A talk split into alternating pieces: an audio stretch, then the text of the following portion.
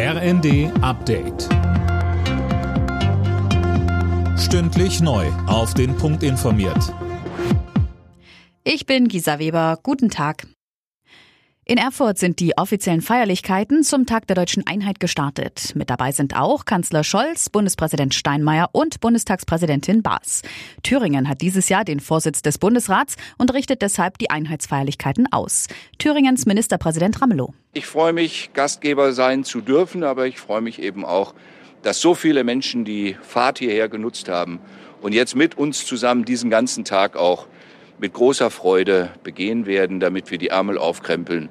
Und als Ministerpräsident des Freistaates Thüringen sage ich, die Hausaufgaben müssen morgen gemacht werden.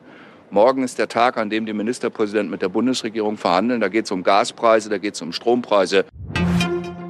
Die ukrainische Armee kommt bei ihrer Gegenoffensive Stück für Stück voran. Laut Präsident Zelensky wurden jetzt in der südlichen Region Cherson zwei russisch besetzte Orte wieder unter ukrainische Kontrolle gebracht. Zuvor hatte die Ukraine bereits die strategisch wichtige Kleinstadt Liman in der östlichen Region Donetsk zurückerobert.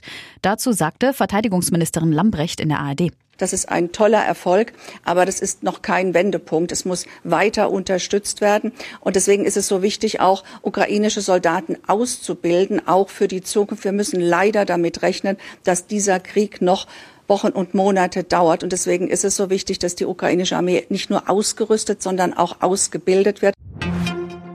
Nach der tödlichen Massenpanik in einem Fußballstadion in Indonesien soll eine Expertengruppe jetzt die Hintergründe klären.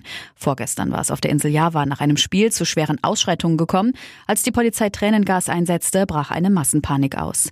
125 Menschen starben. Der Nobelpreis in der Kategorie Medizin geht in diesem Jahr an Svante Pääbo.